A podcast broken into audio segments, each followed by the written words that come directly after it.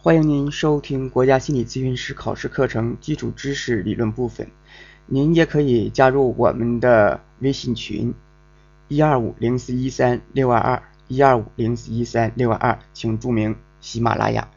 我们一起来学习第三节心理咨询的对象、任务、分类和一般程序。呃，我们这是第六章的内容了。在这套书里面呢，我们第六章的内容，呃，和前五章都不一样。那前五章呢是分别介绍了，你看基础心理学、发展社会、变态心理学和心理测量。那么这些呢，都可以看成是，呃，基础知识啊，看成是整个理论里面的基础知识。那么在第六章更加倾向于临床实践啊，虽然这里面讲的技术。没有，没讲技术，讲的是一些关于理论的内容。但是呢，它已经接近了心理咨询的临床实践了。呃，那这一章里面的内容呢，它是为了下一本书，也就是呃三级的技能做铺垫和基础。因为这一章里面讲了咨询的心理咨询的这个历史，呃，心理咨询它的过程。它的核心的应用的理论，比如说精神分析呀、认知行为人本，那么这些内容都为我们学习下一套书啊做了一个铺垫。这一节呀，我们介绍的就是心理咨询的这个呃流程，那么它是呃经过哪些步骤进行咨询，还有咨询里面的任务啊，这些我们都会谈到的。我们先来看一下这一章的这个内容哈。那么心理咨询的对象有三种啊，我们经常说做心理咨询，呃，有的朋友就会问呢，说，哎呦，您这是做这个心理医生啊？心理那我那你们怎么又叫咨询师呢？啊，有这样问的，还有的不理解的就是会问，呃，这个说你都有神经病了啊？说一个人。但是在我们这个教材里，包括我们我们现在所学的知识里啊，呃，我们的咨询对象是不是神经病啊？不是神经病，也不是精神病，也不是神经症，这几个词儿特别像。呃神经病、精神病、神经症它是不一样的。神经病呢，是我们所学的这个神经系统方面发生了疾病，这就是纯粹躯体方面的。这个精神病啊，呃，我们在。学习变态心理学里面也做有所了解，是指这些呃，就是不符合关键峰提出来那个三原则的，没有自制力啊，特别典型的精神病，比如说这个精神分裂症啊，有典型的症状，幻觉、妄想，还有这种躁躁郁症、双向情感障碍、躁狂抑郁的、偏执的，这些是典型的精神病，这是就就是精神病，它和神经病不一样吧？啊，明显不一样。还有一个就是神经症，这个神经症是我们考试的核心的内容。那神经症的典型的特点呢，就是他内心有这种强烈的心理冲突，啊，强烈的心理冲突，这种心理冲突持续很长时间，而且内在非常痛苦。这一点和精神病它是不一样的，啊，比如说我我我们后面会学到这个抑郁症，啊，抑郁症，它抑郁症不属于神经症，它是精神病的一种抑郁症。那抑郁症啊。它内在啊就没有神经症那种强烈的冲突，它没有呢，它和大脑的神经递质啊和脑气质是有相应关系的，甚至和遗传有关系。那我们这里面说的这个神经症，它是有有一个非常非常强烈的呃一个心理冲突啊，非常强烈的心理冲突，而且呢呃在这个冲突之下，他内心是非常痛苦啊，有求助很强烈的求助动机。这些都是神经症的特点。如果我们细说这个神经症，它要符合几个条件，一个呢就是这个时间一定要够长，至少是三个月。呃，然后呢，它的这个心理冲突是变形的。再一个就是按照呃它的社会功能受损程度，它的这个内在的内在的这个痛苦程度以及持续的时间，我们经过打分够六分才能够诊断为神经症。所以这个就是精神病、神经症。和这个神经病之间的区别。那这里说到心理咨询的对象，我首先就呃想到这三者的区别，和大家谈一下。哎，这三个我们虽然介绍，介绍了啊，但是这三个它都不属于心理咨询的对象啊，都不属于我们说这三种里的对象。嗯，在新的国国家这个精神卫生法里面已经明确的明文明文规定啊，心理咨询师不能干这个心理治疗师的活儿，心理治疗师呢，你不能做这个精神科的活，就是有有一个咨询的对象和任务。如果你咨询师做就是做心理治疗，那被举报之后他会罚你罚你款的，五千到一万的罚你。嗯，但是虽然如此的规定，我们会发现啊，呃，就像这种一般心理问题、严重心理问题的人，他也不来找你。特别是像我们在东北的，喝点小酒啊，打个架之类的，这事儿都解决了。嗯。多但等他们这个冲突到，就内心这种积蓄的这种负面能量啊，足使让他让他变成神经症了啊，能诊断成神经症了，再来找你。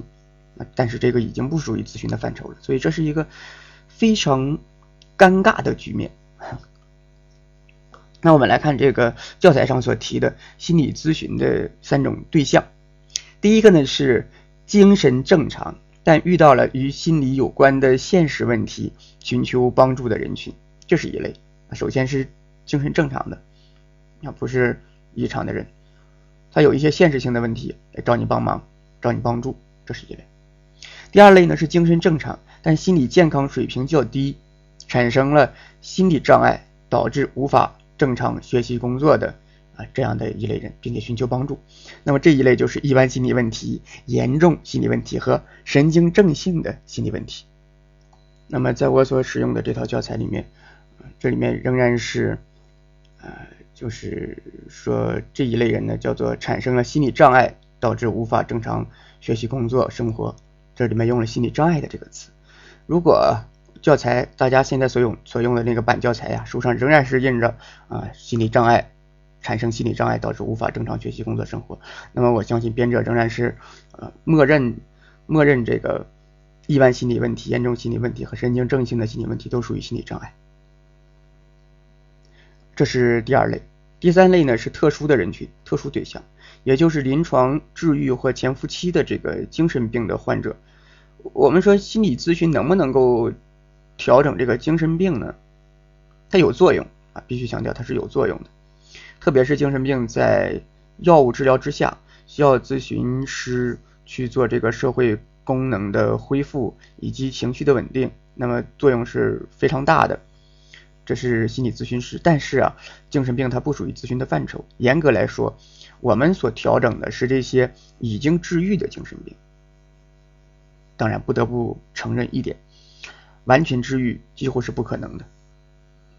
因为这个精神病本身有它内在的神经特质作为基础，呃，再加之它内在已经发生了一些变化，所以完全的治愈很难。但是呢，可以一直维持在啊它的这个呃就是维持在这种潜伏期的状态，这这个也是有可能的，就是不发作啊，一直不发作，这个也有可能。嗯，那这里我们说心理咨询师所做的这个第三类对象。就是这些治愈和潜伏期的精神病的患者。那么我们要做的部分，并不是治愈他的症状，甚至也不是跟他讨论这个症状，而是做两个方面：一个就是社会功能的恢复，另外一个就是情绪的缓解。这两个我们是能做的。那心理咨询的这个任务啊，呃，有如下六个方面，我们也也可以把这个任务。和来访者商谈之后，作为心理咨询的目标，那我们来看一下有哪六个方面。第一个呢，就是认识自己的内外世界啊，认识自己的内外世界。二，了解和改变不合理的信念。三，学会面对现实和应对现实。四，使求助者学会理解他人。五，使求助者正确认识自我。六，协助求助者。构建合理的行为模式啊，一共是这六个。那么总结一下呢，分别就是认识自我、认识他人、认识世界、调整信念、调整行为，并面对现实啊，基本上是这样。基本就是啊，认识自我、他人、世界，调整信念、行为，以面对现实啊，应该是比较好记的。具体我们可以谈一下为什么会有这六个方面的内容，跟来访者谈这六方面的这六个方面的内容有什么意义呢？第一个呢，就是认识自己的内外世界。可以说，每一个人啊，都生存在呃两两层世界里面，一个就是客观的世界，纯物质的，纯物质的世界。那么，这个纯物质的世界，在现象学里也叫做物自体的世界。那这个世界是我们生存其中却无法直接接触的，这点并不难理解啊。比如说，你拿一把尺子量一个物件，比如说一支笔。那么你拿这把尺子去量的时候啊，你就会发现你没有办法绝对精确的得到一个真值啊。所谓真值就是绝对的这把这个这个这支铅笔这支笔的绝对值，你得不到。大家说怎么得不到？拿拿尺子一量不就量出来了吗？但是你会发现呢，你无论怎么量，你都会都会得到一个值，然后会会加到一个一个预估值。那么我们在学第五章心理测量学的时候曾经谈过这个。啊，这个就是误差，那么也就是说它一定会产生误差的。那加之误差之后，就是我们主观的这个评估之后，你就会发现你得到的并不是真实的值。所以呢，呃，我们我们首先承认自己是在一个一个客观世界里的，但是我们的得到的结论啊，我们所反映出来的一个现实，那个却不是。真正的客观的世界，而是我们的主观世界，我们这里叫内部世界。那么在这两个世界里呢，呃，我们倾向于就是我们在努力做一件什么事儿呢？希望自己的言行举止、自己的认知，尽可能的能够与这个客观世界相符。一旦与这个客观世界不符，你就会发现自己的世界失控了。那些精神病，有的人说，哎，精神病挺好的哈，天天乐乐呵呵的，也不愁这个愁那个的，也不担心钱够不够花啊，也不担心亲戚朋友怎么样的，你看着不错，有机会咱也得个精神病，不是这样的，那个有机会你可以跟精神病谈谈，他是他是满肚子牢骚委屈，他的那些呃幻幻觉、妄想，更多的是这种。恐怖恐怖特质的，开开心心的特别少，而且呢很难控制，不被他自己所控制，这就很危险的。我们知道一个人最需要的是一种安全感、稳定感，那这种安全感和稳定感在精神病的内在世界里面是得不到的。那我们这里说，如果一旦我们的主观世界和客观世界偏差太大，并且不再稳定。那这是一件非常非常可怕的事情，所以我们尽可能的是将两个世界让它保持在一个相对一致的一致的状态，就是我们所反映的这个客观事实，尽可能的让它稳定一致。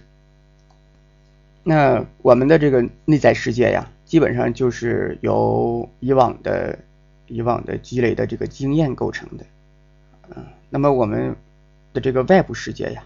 就是这个客观世界呢，却是一个活生生的、不变、不断变化的一个现实。那这两个世界呢，我们是尽可能让它一致，但是外在世界在变化。那么我们内在世界如果不能够与之一起变化，那这两个两重世界就会发生矛盾。那这个矛盾，呃，就会出现我们前面说的这种整个内在架构不稳定的情况出现。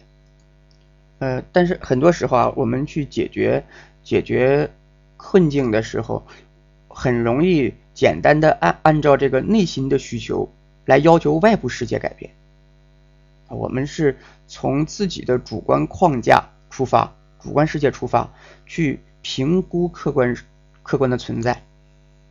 啊，比如说这个父母教育孩子，希望孩子好好学习。嗯，希望他能够出人头地，啊，或者现在说希望这个孩子能够在同学面前表现出自己各方面的的才华，可能是出人头地这种话是在这个现在的七零八零后的这些人身上可能经常出现，在现在这个九零零零后已经不再提出人头地了，但是我们发现对于九零零零后的这个。孩子的这种教育，跟过去比是有过之而无不及。这些各种课后辅导班，各种看似能够提升自身自身技能和价值的这些课程，是应接不暇！不仅学生有一些受不了，连家长都有些受不了了。但是没办法，整个的教育体制都是这样的。那我们不再吐槽他，不再吐槽他啊。那这个，我我们这里就说，我们的这个很容易按照自己的世界来来评估外在。你看，像父母啊，很容易用这种方式，就就我怎么想的，就让这个孩子怎么办。但其实，孩子跟父母心中的那个孩子，他是往往是不一样的。一旦不一样，那父母就想尽办法让这个孩子变成自己心中的那个样子。但是我们要要问父母，你所塑造塑造出的这个孩子，真的是孩子希望成为的那个样子吗？还是我们呃这个父母？希望孩子成为的那个样子，那这个疑问很很难去回答。那我们在回答的过程当中呢，主要目的是为了做一个反思，如何能够让我们的内心中的这个场景、这种影像与外在世界尽可能的符合相符。所以，如果你能够带着这个孩子做一些。游戏啊，做一些简单的测试，很可能能够了解到它的方向。但是切记，那也仅仅是一个方向。你不能说因为给这个孩子做出一个什么职业倾向的选择，霍兰德的一个试验测验啊，你就知道他将来是什么样什么样。这个也不容易。就像是以前说这个小孩抓周一样啊，你要是抓住一抓住一支笔，可能是妙笔生花，能当个作家啊。如果是抓着一块一块佛珠啊，有可能就像李修缘我们那个济公和尚一样啊，去当大师了。其实这个准不准呢？真不好说啊。但不管怎么样，我们要尽可能的了解我们自己的需求，并了解孩子他的这种发展倾向，他的需要。这种教育很可能更符合孩子的发展。那我们我们这里面说，如果啊一一个人他评估这个外在世界的时候，仅仅是按照自己的想法，按照自己的想法去做，那很可能就会采取一些不成熟的方式。那必然无法很好的去适应这个环境，也就会在心灵的深处产生各种困惑不解、烦躁不安，甚至对自己的生存价值产生怀疑啊，对自己固有的信仰发生动摇。那这些就是产生心理问题的重要原因之一。呃，或许大家认为啊，所谓的认识自己的内外世界，这可能不能够成为一个心理咨询的目标。它听起来更像是人生的大道理啊，更像是哲理，认识主主观世界、客观世界，这是哲学要研究的内容。但是我们仔细想一下，那么这种哲学随时随地，它都在跟随着我们，因为你我们一直生活在主观世界和客观世界之中。那在认知心理学里面啊，也是很讲究这个合理情绪，我们说合理认知。那么，我们这个合理认知，什么叫合理的？什么叫不合理的？我们依据是什么？其实依据的也是刚才说的这种所谓的哲学上的大话题，就是认认识这个主观世界和客观世界。那么，我们要想建立所谓的合理的认知，那我们就要合理的认识这个世界。所以，你你会看到这些所谓的哲学的话题。它都可以成为我们心理咨询的一个目标。当然了，后面我们会谈到如何能够将这个目标具体化，如何能够让它便于评估，这个才是我们咨询师的功底，甚至可以说它是一门基本功。嗯，在到处充满矛盾的现实世界当中，五花八门啊，冲突横生的这个客观世界，既向我们提供了无数的信息资源，也是我们充实着自己的内部世界，又用压力、诱惑。假象以及变幻莫测的种种时代，呃，种种时态呢，不断的袭击我们。在这种形势之下，我们既吸纳着外部世界的这种营养信息，又不断的吞噬着这些苦果。可以想象，呃，在利弊之间啊，我们在这种生存当中，我们如果能够了解到外部世界给了我们什么，我们又能够知道自己的内心世界需要什么。那我们就能够活得很好啊！如果是啊，两者是冲突的啊，两者是不相随的，你就会发现这个人活起来就会非常的累。那么我们咨询师，呃，作为这样一个助人的工作，啊，我们要做的就是帮助来访者认识到他的外部世界，他的外部资源能够给他提供什么，他的内心世界又需要哪些资源。那如果他能够知道自己需要什么，外部世界又又有什么，那么这样能够统一起来，相互符合，你就会发现，啊，这个来访者发展起来就会啊非常的快。那么在呃生活的进程当中，人们不断的积累经验，到一定的时候啊，在自己的内心世界便会形成所谓的经验系统，那也就是我们的这个认知架构。那反过来呢，又能够影响人对外部世界的认识。对待事物的态度以及决策行为等等，这就是说，人面对客观世界不是绝对的消极被动啊，我们是和这个客观世界之间呢是相互相互影响的啊。我们不仅从外部世界汲取信息，我们的内在这种信息通过呃它呈现，我们叫付诸于行动之后呢，又可以反作用于这个客观的世界。那么在这个双重影响之下，呃，相互互动之间。我们这个主观世界和客观世界呀，就会不断的进行这种啊相互的信息交换，最终让我们能够内在世界更加符合现实世界的变化。啊，这个就是第一点，要要让我们认识主观世界和内在世界，这是一。第二个呢，就是呃要了解和改变不合理的观念。啊，了解和改变不合理的观念。那求助者经常确信自己的动机和需要是正确的啊，就像两个人吵架啊，我们所说的公说公有理，婆说婆有理啊，嗯，两两口子掐架，公说公有理，母说母有理啊，就是两两两个两个人之间呢，总觉得自己是对的，这个可以理解吗？因为我们一直是按照自己的主观架构、主观的世界去呃评估外在。那这个我们已经习惯了，习惯了认为自己是对的。有有的人说不是啊，有有的人说，呃，我我总觉得什么事儿我都是错的，啊，什么事儿我都是错的，别人都是对的。你你这说的不对呀。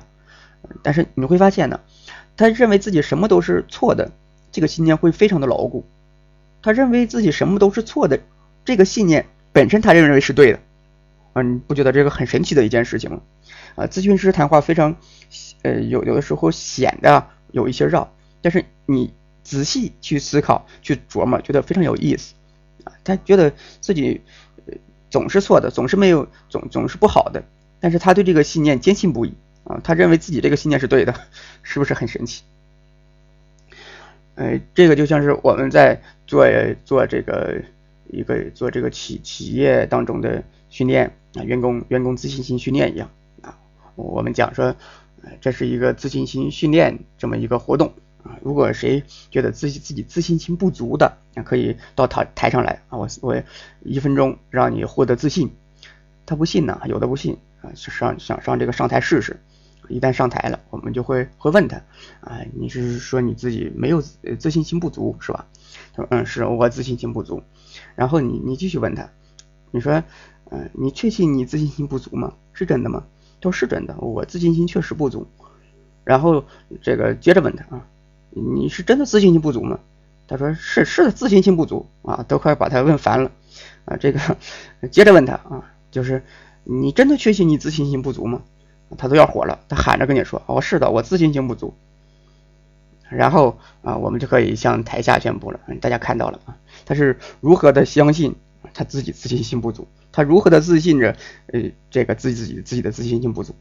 虽然表面看起来这是在玩一个文字游戏，但是呢，当它作用在我们每一个人的身上的时候，你就会发现，你你这样做，你的内在世界是有变化的啊，你是有变化的。就像我们这里面说的这种啊，确信，即使一个人他还是相信自己的，即使他认为自己都是错的，他还是相信自己这个是错的，这非常相信。那。如果我们能够让一个人让一个人啊认清他的这个内在世界的这种认知架构，或者是呃经过一些一些辩论呢，经过和现实的检验呢，能够让他认识到自己的这个认知呃有可能是偏差的，那么你就会发现他的世界已经就不再那样的僵化了，他会发现他的世界还是可以增加一些信息的啊。那么他的世界就是内在的这种能量就是可以流动的，所以他也变得更加的活跃、丰富，内在就有可能更加的充盈。那么这个功劳就来源于能够帮助他了解啊，甚至改变他内在的一些观念。呃，我们这里有一个例子啊，大家可以听一下啊，这是教材上的一个例子。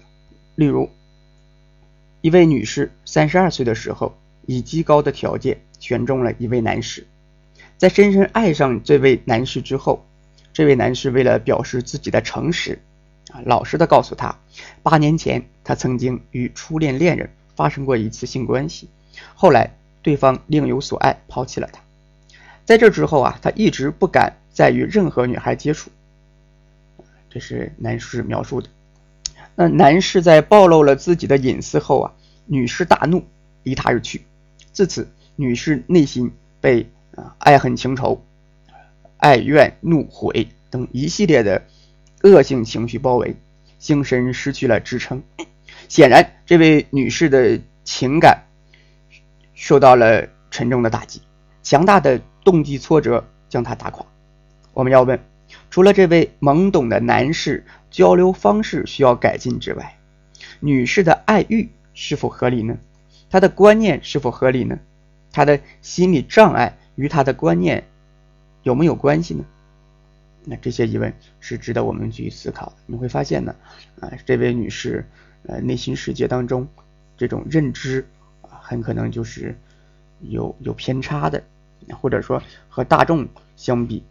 是有偏差的，还有些人以为自己对事物的观察和理解是正确的，从不怀疑自己的思想观念和理解的准确性。但是，当他们走进心理咨询室，与心理咨询师交换意见之后，他们才恍然大悟，原来自己的观念它不合理，正是他们自己的非理性的思维，将他们引入到无法摆脱的困境。其实我们每一个人都像一粒大树的种子，都具有生长的潜力。不过，有的撒在平原，长得笔直、挺拔、高大；有的却不幸落在了悬崖峭壁。可以想象，它只能把根扎在崖壁上，弯曲的向上生长。在咨询室里，咨询师相信求助者的感受是真实的，也相信他的选择和应对方式。在那样的成长环境下是合理的，但咨询师但咨询师的理解不代表赞同。咨询师中立的态度让求助者体会到与以往不同的沟通与应对模式，这能够引发求助者对自身的思考，在咨询师的进一步引导之下，认识到其不合理的欲望与观念，以及早已过时。和相对幼稚的应对模式，促使其改变。心理咨询的任务之一就是协助求助者纠正自己非理性的思维和观念。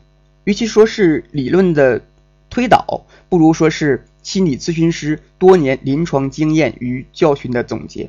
对于某些求助者来说，帮助他们总结自己的经验教训，学会评估自己的思维观念是否合理，这不仅能够。解决他们当前的心理问题，而且能够使他们看清未来的方向，从而为他们加速自我成长，由不自觉的生活发展到自觉的生活奠定可靠的基础。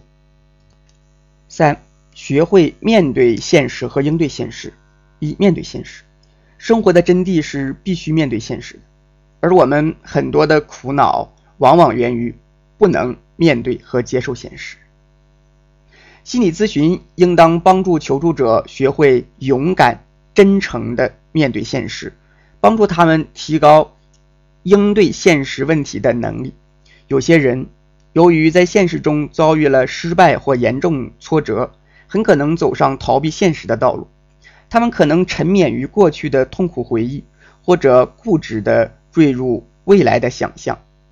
他们在回忆和想象中生存，久而久之。对想象和回忆形成依赖，形成依赖想象与脱离现实恶性循环，两者之间相互支撑，让让一个人永远的，甚至永远的脱离了现实，永远的活在自己的内心世界当中。那么这种人，他活着就像死了一般。所以有些人跟跟这种人交往，总会觉得这种人交流的时候不走心啊，觉得和这种人谈话的时候不够真诚。为什么？因为这些人一直存活于自己的内心世界当中，那么他和别人之间的这种连接其实是断开的，所以能量没有办法流动，他是在自我内循环当中。那么这个就是他脱离了现实。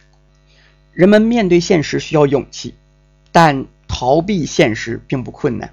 他们只要用全部时间回味过去，计划未来，现实问题就可以被排挤出局。为此。心理咨询师的重要任务之一就是帮助求职者回到现实。任何人都有三个时态：过去、现在和未来。过去的永远是历史，历史绝不会倒退或再来，它只能负载着我们的一切经历，永远留在我们的身后。无论痛苦与欢乐，都只能成为脚印，随着时间的流逝，慢慢的远离与淡化。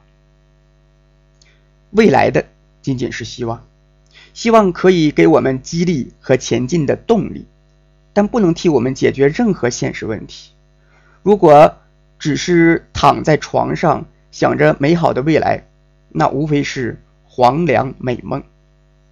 如果只是眼盯着画出来的大饼，也绝不能解决眼下的饥饿。在那遥远的地方，有位好姑娘。但他离你有千里之遥。如果你真的想要娶她，就必须一步一步的向她靠拢。没有希望是可怕的，但若只抱有希望而止步不前，远比没有希望更痛苦。综上所述，我们可以肯定，对于我们的生存有真实意义的，仅仅是我们的此时此地。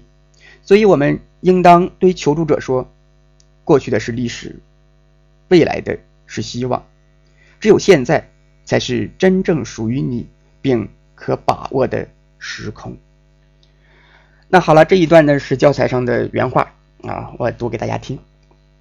那么在这里面最主要的强调就是要面对现实，活在当下。对于这一点啊，呃，很多的。灵性成长的课程里面经常提啊，要活活在当下，我们当下才是最真实的。这个虽然就是教材上这样提，可是我们内在有多少感触呢？啊，我们内心有多少的触动，能够真正的体验到当下才是最真实的呢？只有我们自己能够感受到这一点，才能够将这种感受真实的传递给来访者，不然的话就只是说教啊！你仅仅是跟来访者读了这段话，对于他来说意义不大。啊，只有我们自己有触动了，你才能够帮到他。呃，这个当当下的这个事儿呢，很可能是我们每一个人都需要考虑的，因为，呃，因为你这个咨询师只有在咨询当中关注于来访者的当下，你才能够帮到他找到真正的自己。我们不不不质疑精神分析对于呃过去的这种理论的推断。但是你会发现呢，如果你和来访者一味的去回忆他的过去，而不不关注当下咨询师和来访者的这种关系，那本身就会发生问题。当然，现在这个精神分析也会和呃各个方面的这个流派，包括它和认知和人本都结合在一起啊，甚至积极心理学等等。那么呃也更加关注于当下咨询师和来访者这之间这之间这种关系。所以呢，呃这里面提到的这一点啊，就是啊面对现实。也已经是成为咨询中的重中之重了。二，应对现实，有勇气面对现实，只是学会生存的第一步。更重要的是，以什么方式、方法去正确的应对现实。人对现实事件的反应大致有三类：感性反应、理性反应和悟性反应。那说到这儿啊，大家为了考试，这个地方是需要记忆的。出题呢，这个地方出题比较多，就是一个人啊有三种反应：感性的、理性的和悟性的。如果是出题难一点呢，就会问你哪个是感性的，哪个是理性的，悟性的是什么样。那么下面我们一一的来描述一下，看看他们都是啊怎么回事儿。首先呢是感性反应，感性反应呢是对外部世界的情绪化的应对，感性的、情绪化的。面对不同的生活应激事件，我们也许会悲伤、焦虑、恐惧，产生种种情感，这个是非常自然的一个过程。但如果啊，只是一味的沉湎在这种情感当中，便会造成一种儿童式的应对方式。所以你就会发现呢，有的人在一些呃比较涉及到他自身利益的一些事情上，他表现出来的就是很很儿童化啊，就是各种折腾，我们说各种作。那这个就是一种感性的感性的反应。不过有一个有意思的事情，就是当他去谈论别人的时候啊，那他表现出来就是一种很成熟的一种姿态，但是涉及到自身利益才会体现出来。所以啊，为了能够啊能够能够展现描述出一个人的世界，他是用了一种反应，你可以略微的刺激一下啊，涉及到他的自身利益，你就会发现。有的人就是感性的，有有的人就是理性的。那么，当他用这种儿童的观念去去描述、去面对现实的时候，去应对现实的时候，往往就会偏离对现实的真实的理解。那这个就是感性反应，情绪更多一些。比如说，在商场里，小孩子要求妈妈买一件自己喜欢的玩具，妈妈就说：“你家太贵了，不买。”这时孩子就会怎么样？哭。大哭大闹，有的人就说这是孩子为了达到自己的目的采取的手段。那这一判断呢，可能是高估了孩子，孩子没想那么多。孩子是你不给我就哭啊，并不是一个心机心心机的孩子。那是我们用大人的这个思想去揣摩孩子。那就孩子本身来说，就这么一哭一闹，那就是一个感情反应。好，这是孩子。那如果一个大人呢？啊，大人也也这么折腾和这么闹，那他就显得非常幼稚啊。这个这种感情反应就会，啊，总这么做，那就是一种心理问题。感情反应，理性反应，理性反应呢是用概念和事物之间的客观逻辑去反映外部事实的，这是一个人心理发展成熟的表现。同时，这种反应方式啊，在心理健康人群中表现的最为广泛，它能使人准确的判断形势，完善完善的形成决策，有效的应对事件。那第三个呢，就是悟性反应。悟性反应是在人的理性高度发展后表现出的一种超越感性和理性反应的形式。有的人在面对，呃，面对这种呃烦躁的、无序的、短期的、无法明朗的这些问题的时候啊，往往会以一种超然的态度啊，站在更高的角度，以一种哲学的观点来看待事物。啊，这种人就是我我我们说他。是一种啊，内心世界已经已经已经已经成长到一定程度啊，这种人才能够表现出来的啊。我刚才刚要用这个修炼的词，后来觉得不太适宜。但是呢，凡事是有一个度的。如果你会发现呢，呃，我们说的这种比较高大上的这种这种人啊啊，站得很高，然后把很很多事情觉得自己都看穿了。如果呀，他做的。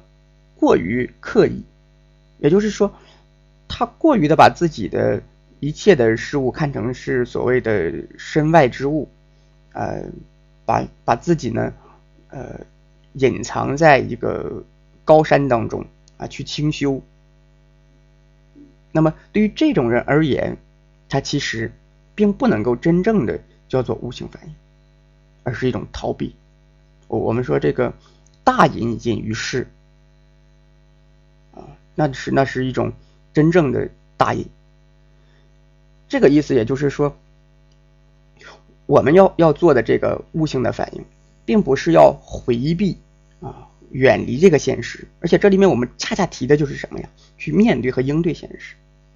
只有他在面对和应对现实的时候，仍然以一种积极的态度去体验，而且。内心是这种充满爱意啊，很平和、很泰然的这个态度，这个才是一种我们说的这种悟性的反应。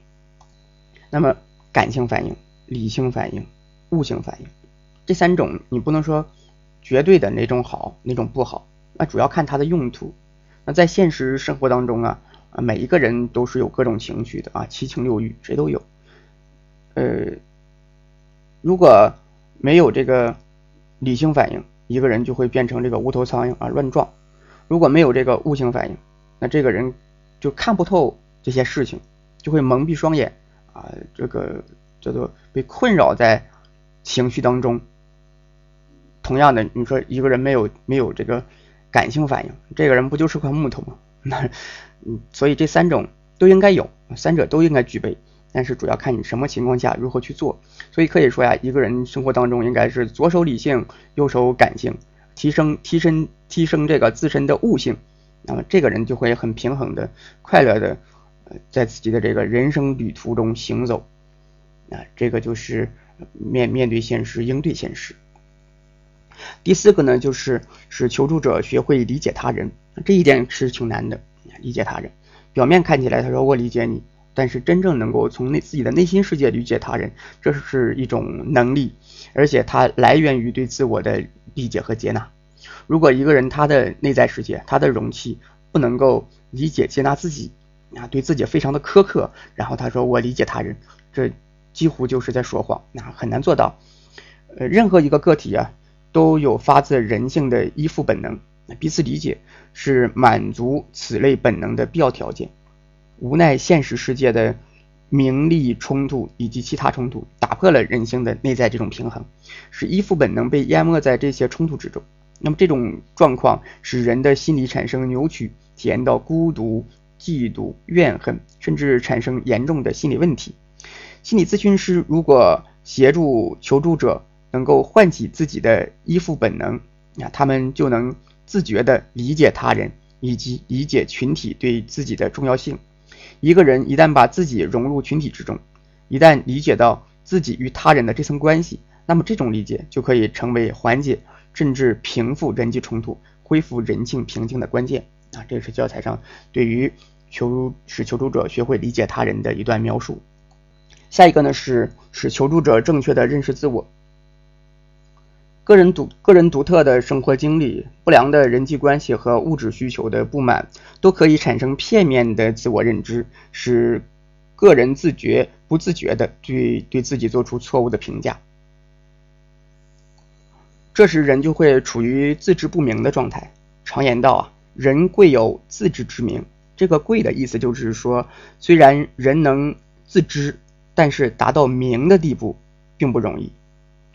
人的认知受到最大限局限的，就是把自我的需求、自我认知作为最高标准，而不是站在自我之外，使用客观标准衡量自己。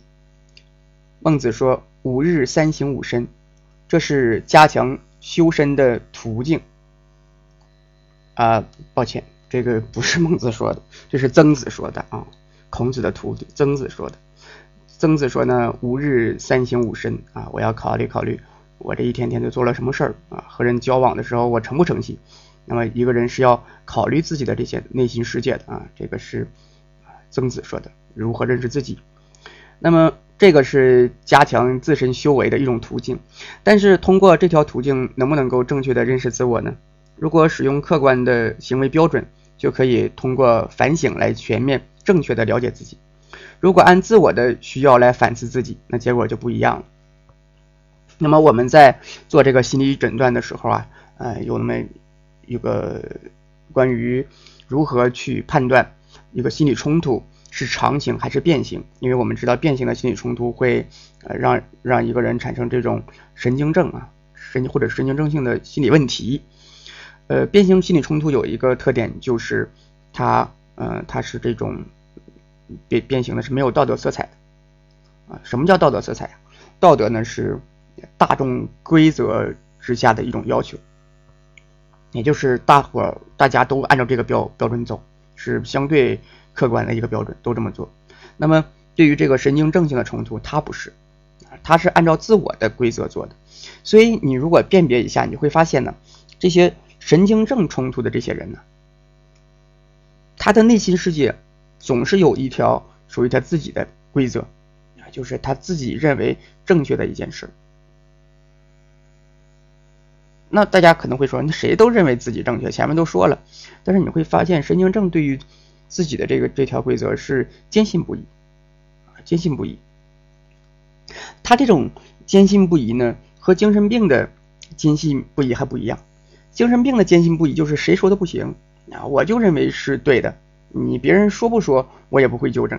神经症不是，神经症坚信不疑之后，如果经过事实考证，经过现实检验，发现自己这条确实确实不对，他想改，但是他就是改不了啊，改不了，然后又重复又反复，那这个神经症重就出现啊，这个是呃说到一个人以自我标准啊为为判断依据的。那么很容易形成这种神经症。那第六个呢，就是协助求助者建构合理的行为模式啊。刚说认知，这就是行为。说不合理行为模式困扰的求助者，若想改变自己的现状，必须在心理咨询师的协助下建立一种新的合理的行为模式。只有按这种合理的行为模式生活，他的行动才可以变成新的有效行为。这种行为，所谓新，是。过去从未尝试过。所谓有效，是说这种行为可以满足他自身发展的需要，如建立友好人际关系的需要，获得知识的需要，成就感的满足等等。在咨询过程中，咨询师启发、鼓励和支持求助者建构新的有效行为，可通过公开和直截了当的形式，如。明确的建议和具体的指导，也可以通过含蓄的、间接的或暗示性的方式，如使用类比、列举他人的事迹等等。这是，但是呢，这种具体的建议需要建立在求助者对造成自身困扰的原因和行为模式有充分认识觉悟的基础上，即求助者已经做好了接受改变。和采取行动的准备，否则直截了当的建议很可能适得其反。有时求助者的有时求助者的确形成了合理的想法，可是他仍然不能行动起来。当他为此感到啊，当他为此深感苦恼的时候，这恰恰是协助他建立合理有效行为模式的最佳时机。那这一段呢，呃。说出了心理咨询中的一个核心的部分，这个核心部分就是啊，谁痛苦谁改。虽然这个话听起来有点土啊，没有我们这个教材上编排说的这么理论化，但是确实是如此啊。通过实际的咨询经验，我们就会发现呢，痛苦的那个人他才有改变的动力。这个就像是呃亲子关系或者是夫妻关系。啊，包括这个同事关系啊，你就会发现，如果两两个人来的，或者一个人来去抱怨另外一个人的，谁痛苦啊？抱怨的这个人痛苦。如果妈妈觉得这个，或者爸爸觉得这个孩子啊不好好学习，不学无术，啊他自己非常痛苦，人家孩子没怎么着，那么也许这个父母才是真正的求助者，因为他痛苦。他痛苦，嗯，他还不改，那他就继续痛苦，那谁痛苦谁改呗，那没办法的事情，对不对？呃，我们做过好多这种夫妻咨询啊，两口子一起来这儿做咨询，其中一个痛苦，一个没那么痛苦，那我们很难让那个不痛苦的人再改，他改完他就更痛苦了。那个痛苦的这个人，如果是如果他能够啊，能够绑架咨询师。让另外一个人也如此痛苦，他就开心了啊！就像，好，这样很好啊，很好啊！我痛苦，你你你你也痛苦啊！咨询师也痛苦啊！咱们仨是一样的，所以我成功了。很多人他内在世界就是这么折腾的，折腾来折腾去，发现这个啊目的实现了，那自己才开心啊！咨询师一一般不要上这样的当，呃，咨询师会问他们两个，你们谁谁要寻求帮助啊？啊，这个问题怎么了？我们会谈。那那我那谁痛苦？我们更倾向于和他谈谈这个事儿。这也也是说，当当一个人呢啊有想法，有想法想去处理一件事情的时候，但是行为跟不上，为什么？他内在的这种不平衡感还没有达到一定的程度，他内心的这种需求还不够，所以当他内心世界足够痛苦的时候，他就来这找你了。所谓的求助者，就是他不求助，那就说明他内在动机不足。啊，你强硬的去帮他，他也不听，所以呢，啊，这里面就会存在一个一个求和帮的关系。那么他说这个恰恰是协助啊来访者建立合理有效行为模式的最佳时机。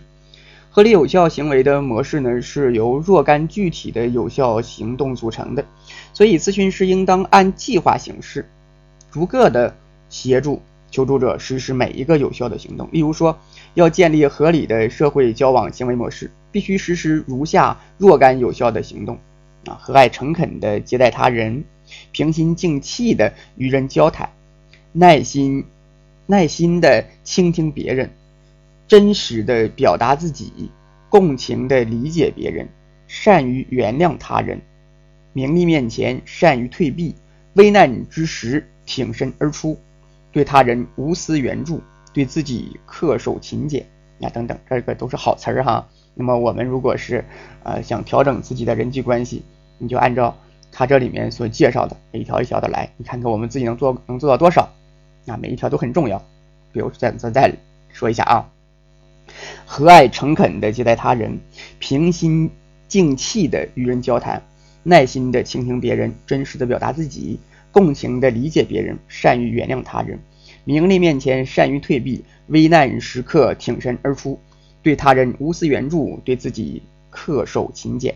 你看这些，那么呃如此啊，合理的社会交往行行为模式一旦形成，它的反馈信息就可以使你坚定地相信。自己有能力自律，进而确立满意的自我评价、合理的自我接纳以及在道德水平上的自我肯定。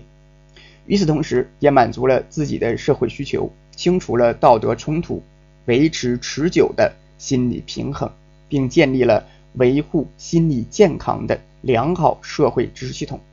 如此，针对求助者的心理问题，鼓励求助者采取有效行为，就可使他摆脱苦恼。达到新的平衡。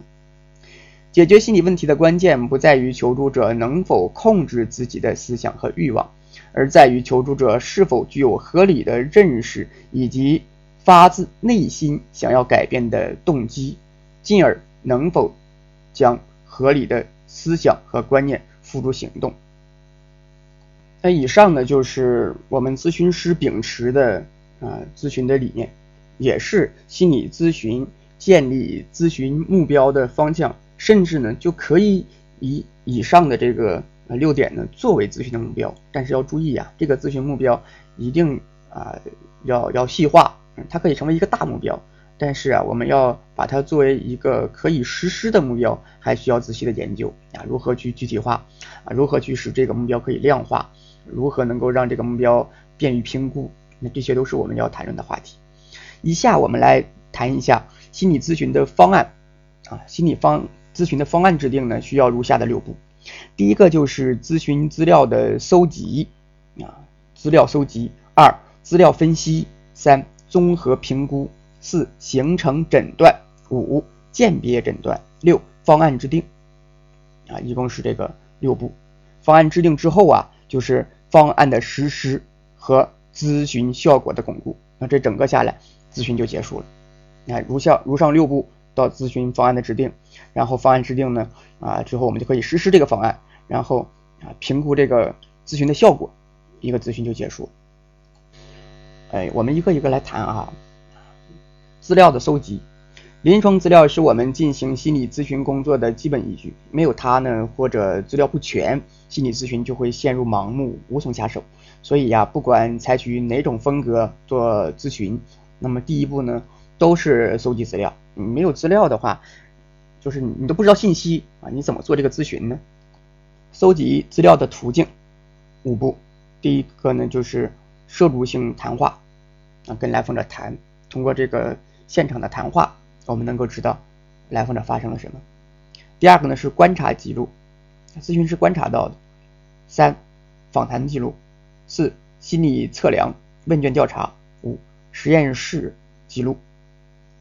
二、资料的内容方面的：一、人口学资料；二、个人成长史；三、个人健康，那包括了生理、心理、社会；四、家族健康，生理、心理、社会；五、个人生活方式、个人受教育的情况；六、对自己家人及成员的看法；七、社会交往状况，如与亲戚、朋友、同事、同学、邻里的关系；八、目前的生活、学习、工作状况；九、自我心理评估。优缺点、习惯、爱好、对社会、家庭、婚姻以及对目前所从事工作的看法，对个人能力和生存价值的评估。十、近期生活中的遭遇。十一、求助的目的和愿望。十二、求助者的言谈举止、情绪状态、理解能力。十三、有无精神症状，自制力如何？十四、自身心理问题发生的时间、痛苦程度。以及对工作与生活的影响。十五、心理冲突的性质和强烈程度。十六、与心理问题相应的测量实验结果。二、资料的分析。一、排序。排序指按出现时间的先后顺序将所有资料排序。二、筛选。筛选指按可能的因果关系。将那些将那些与症状无关的资料剔除。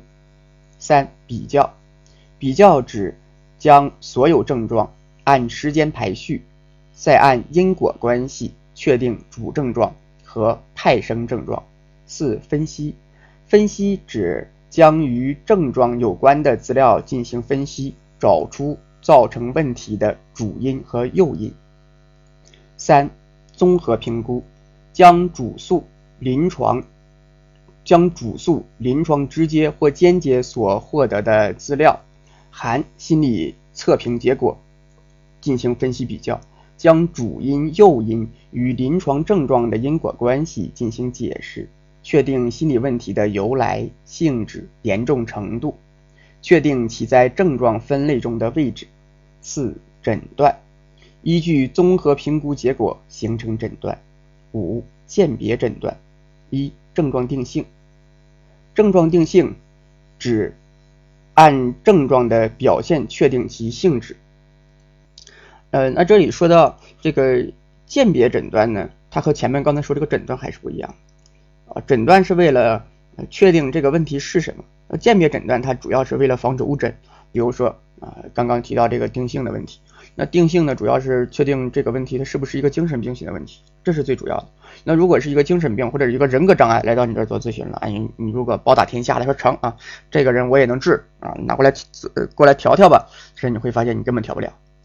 那鉴别诊断呢，一方面是为了来访者负责，其实也是咨询师做的一种自我保护，因为你做不了，把这个事儿做大了，咨询师这个职业你本身你是走不下去的。症症状定性，症状区分。那症状区分指将已经定性的症状和在现象上与其相近、性质相类似的其他症状做细致的区分，并做出明确的判断。三、症状确定，呃，确定鉴别诊断的关键症状和特征。四、症状诊断，按现行的症症状诊断标准进行鉴别诊断。呃，第六个就是咨询方案的制定了。那咨询方案呢，是心理咨询师时的完整的计划。我们一个咨询呢，它之所以不是平时的朋友之间的唠嗑聊天，那是因为我们有一个非常规范的方案。那我们这方案里面呢，有目标啊，有这个咨询的原理，哎，有这个咨询的设置，以及一些其他的事项，包括了心理咨询师和来访者之间的责任、权利和义务，那等等，这些呢都是在咨询方案里面会体现出来的。我们只有制定了一个呃一个一个完整的计划啊，才能够更好的实施这个计划，并且进行评估，那么这个咨询才是完整的。这个计划呢是心理咨询进入实施阶段时的必要的文件材料。方案的制定啊，必须根据当前求助者的这个心理问题的性质、采用的治疗的方法、咨询的期限、咨询的步骤啊，那个我们来做这个整个计划。所以呢，每一次治疗的方案呢，都可能是不一样的。但是呢，不管具体的治疗方案有怎么样的区别，其一般原则和基本的程序是一致的。呃，那么这个是咨询的方案。呃，有了这个方案呢，呃，下一节我们将学习不同年龄阶段的心理咨询。那这一节呀，我们就到这里，下一节我们再见。